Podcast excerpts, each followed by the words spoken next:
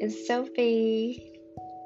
希望你今天不管怎么样，现在都有一个美好的一天。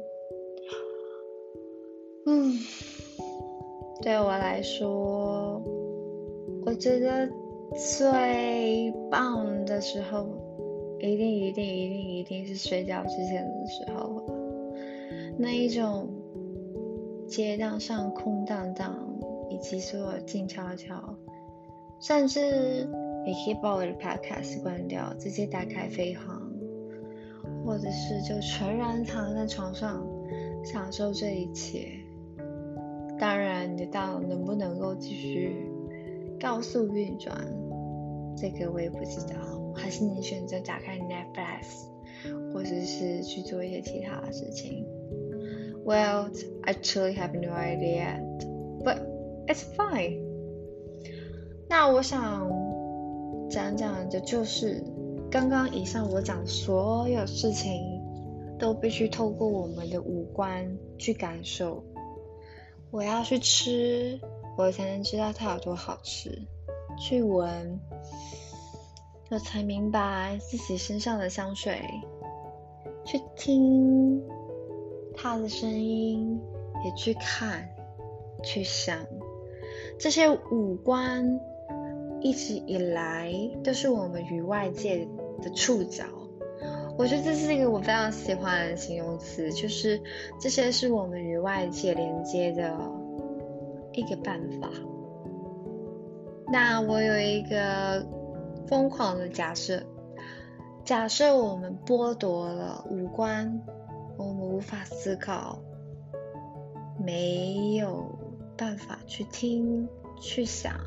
去看，去尝，也就是佛家所说的眼耳口鼻舌身意。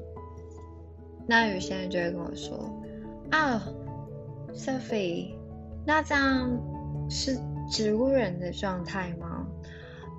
我觉得这个东西跟植物人虽然说在生理结构上有雷同的问题存在。但是植物人他本身还是有在维持他自己的心肺功能，他们还是一些可以继续呼吸的个体，只是因为他们的脑脑部损伤导致于他们没有办法去有其他的生理活动。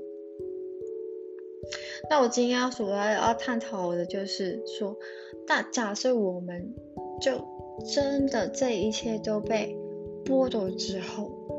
我们应该要被定义成怎么样的自己？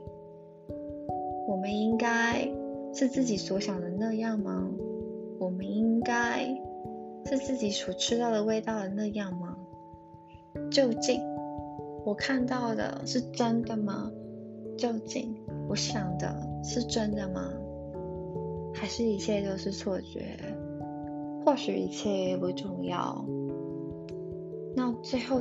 要可以发现的就是，或许你可以控制听、想、看，但你还是要在这个世界上继续的生存下去、生活下去，与他人相处。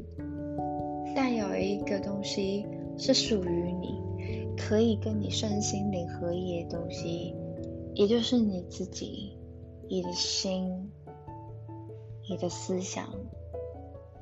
你要像孩子一样的滋养他，温柔的跟他说，也就是跟你自己的说，你很安全，你很完美，你做的很好，